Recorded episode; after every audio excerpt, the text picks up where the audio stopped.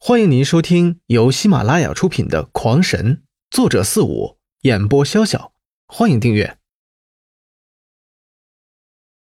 第八十九章，首先，它的配方中各种草药都极为难寻，其中有几味重要的药引子，是很多高品丹药不可或缺的主药，大多都是有高阶妖兽看守的。设想，谁会为了几顿饭而花这样大的投资呢？这也是红铜清河没有在千丹集中摘录这种丹药的原因。不过刘辉也没有办法，把这金王飞虎养好，无疑是一大战力，花多少钱也都是值得的。所以当下做了决定之后，刘辉便给金王飞虎吃了一颗解药，再次将它装入空间中，然后一同出动进山，开始收集所需要的草药了。这化仙草竟然还是拥有九阶妖兽看护，还真是要命啊！这是刘辉所要找的最后一种草药。然而，就在他要前去采时，突然发现，在那个洞中正卧着一只头长焦角、身披龙鳞的五爪龙蟒，正在打着盹。一颗龙首几乎有一间房屋般大小。龙蟒是这个世界上最接近于龙的一种动物。野兽之时，它跟蛇是没有什么区别的；凶兽时呢，也就成了蟒，但是要比蟒大上十倍有余，但也不过如此。可是到了妖兽阶段，却会长出一对尖利的尖角，蛇鳞也会换成了龙鳞，当然，其实更像是鲤鱼的鳞。这王小虎才不过是刚刚进入九阶，想要打这个九阶巅峰，马上就要突破到圣兽级别的龙蟒兽。还是十分困难的。此时，他也跟刘辉在一起，趴在一块石头后边，不敢出一点点的动静。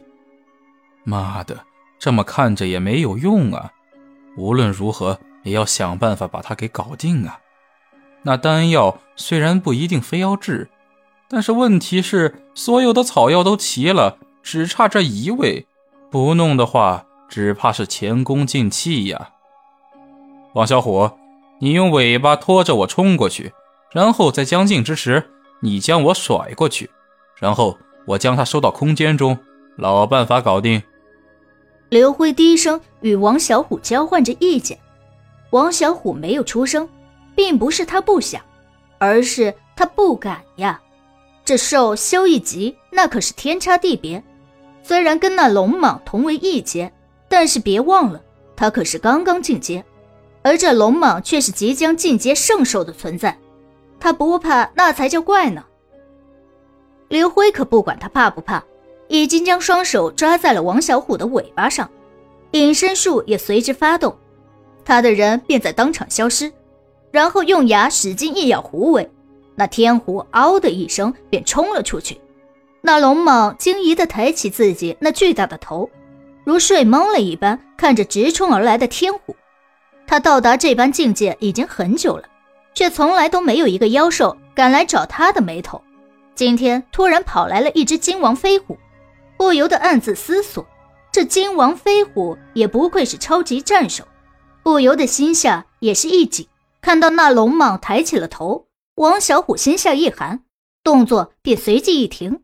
还没等他跑到近前，尾巴便已甩了出去，刘辉也便如炮弹般飞了出去。此时他却有着另外一个想法：如果这厮死了，那我岂不是就自由了？王小虎，你个混蛋！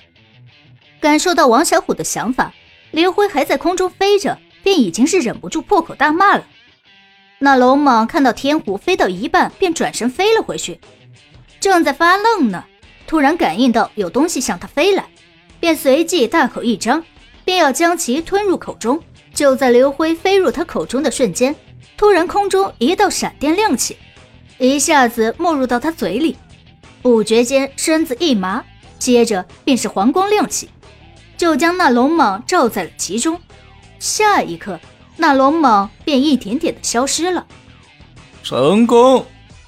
刘辉身体还在空中，便哈哈大笑起来。有了这储物空间，对偷袭灵兽还是非常容易的。但正得意忘形呢，他的人便直接撞上了前面的石壁，直挺挺的掉了下来。所有的配草都已经收集齐了，刘辉再也没有继续向里边走的意思了。